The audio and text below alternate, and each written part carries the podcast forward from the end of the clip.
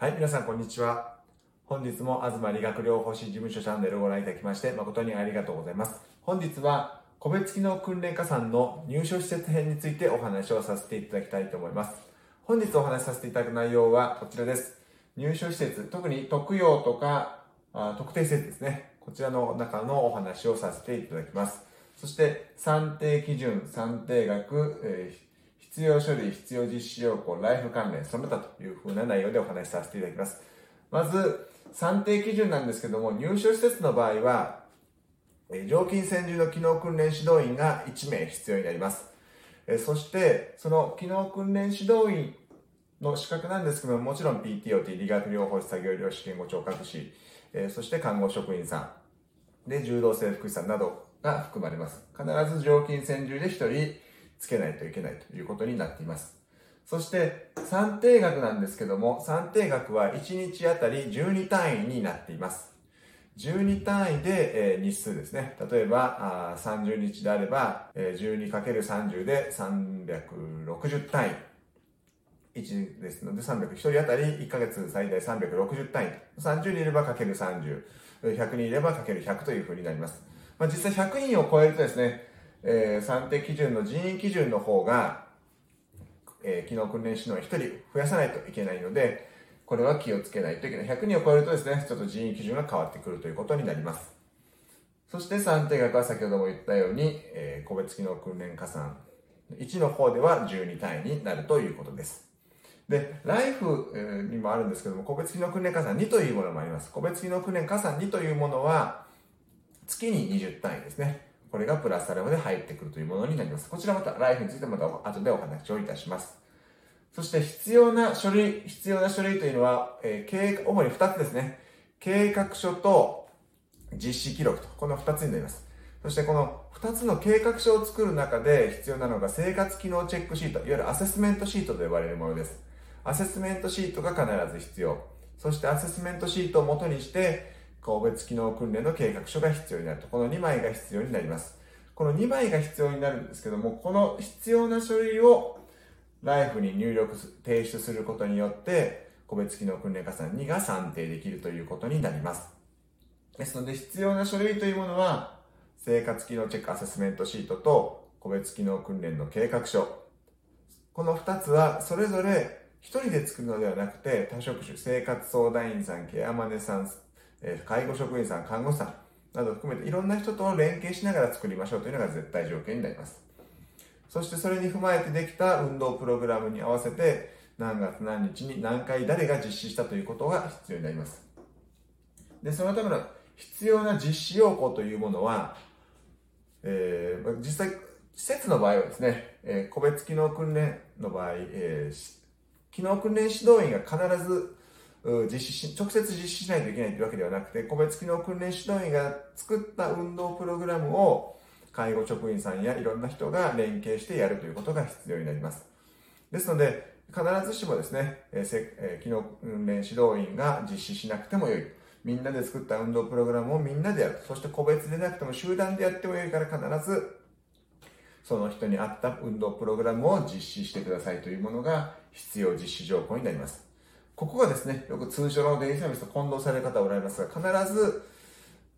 機能訓練指導員が個別でやらないといけないというものではありません。直接実施しないといけないというものではなくて、誰が実施してもいいというものが、この必要実施条項になります。そして最後のライフ関連ですね。ライフ関連というものは個別機能訓練加算にになりますが、提出しないといけない書類が、先ほど言いました生活機能チェックシートが一つ。そして、個別機能訓練計画書を実際に入力していかないといけない。この2枚が必要になるということです。入力する必要があるということです。実際この2枚なんですけども、ライフの中で、はっきり言って、えー、いろんな項目があります。基本項目があったり、ADL の項目があったりするんですけども、この個別機能訓練加算2のライフの入力が一番難しいです。難しいにもかかわらず点数が低いというのもあるんですけども、まあ、実際個別機能訓練加算1の方ですね、算定する場合が、大きい、まあ、本当に10万円とか20万円という大きいボリュームになってきますので、それに値合わせたように個別機能訓練加算には20単位と、他の価格的介護推進体制加算であれば、40単位 ADL 一等加算であれば30単位もしくは60単位になってくるんですけど、必ずこのライフについてはですね、来年度、え来年度失礼しました。次の改定以降は本当に必須になってきますので、今のうちに慣れておいてもらった方がいいかと思います。ライフはこれから先必ず情報を提供して必要なものになってきますので、本当に算定されてない方はですね、ぜひとも今のうちに始めておいた方が無難です。本当に半年に1回、3ヶ月に1回しか入力することができませんので。で、えー、元に戻りますが、この必要書類というものは、個別機能訓練計画書は3ヶ月に1回見直さないといけません。3ヶ月に1回。3ヶ月に1回見直すことで、そして、え状態が変わった、変わらなかった。まあ、特にですね、施設の場合ですので、どれだけ維持できているかというものが大事になります。ドーンと下がる、ドーンと上がるということはですね、まあ、下がるというのはですね、体調を崩して入院とかよくありますけども、ドーンと上がるということはあまり考えられませんけども、できるだけ維持できている、維持できている。できなくなったことをできるだけ早期発見して、ADL の早期発見ですね、をしてあげることはとても大事になります。ですので、書類を作るために3ヶ月に1回アセスメントするというふうにとらわれがちなんですけども、やっぱり3ヶ月に1回その利用者さんをできるだけえ、把握する機会があるというふうに思ってもらえればいいかと思います。それを機能訓練士の一人の目ではなくて、できるだけ職員みんなの声を聞いて、その利用者さんが今どういう状況な状況なのかということを3ヶ月に1回個別機能訓練計画書と生活チェックシート、アセスメントシートで把握してあげるということは本当に必要になります。実施するのはですね、じゃあこの運動をやってくださいと言ったら、その、例えば足上げ10回、あ方向訓練10メートルであれば、それを毎回毎回ずっとえー、進めていけばいいだけですので、特に難しいことではないんですけども、それをどういう意味があってやるのかということを個別機能訓練計画書で、えー、定めていく、えー、意図と意図をしっかりと示していく必要があるということが大事になります。ですので、えー、入所施設で、えー、個別機能訓練加算を算定する場合は、これらの項目が必要にはなってきますが、やはり利用者さん一人一人を把握するためには必要な項目になってきます。で、今回はですね、このような形でずらっと目次とこのお話だけで進めてきましたが、できるだけこれから詳しく機能訓練加算ですね、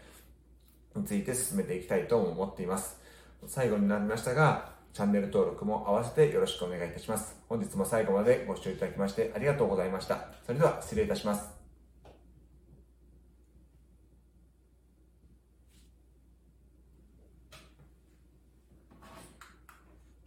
えど聞いた？聞いたよ。あ見えたよ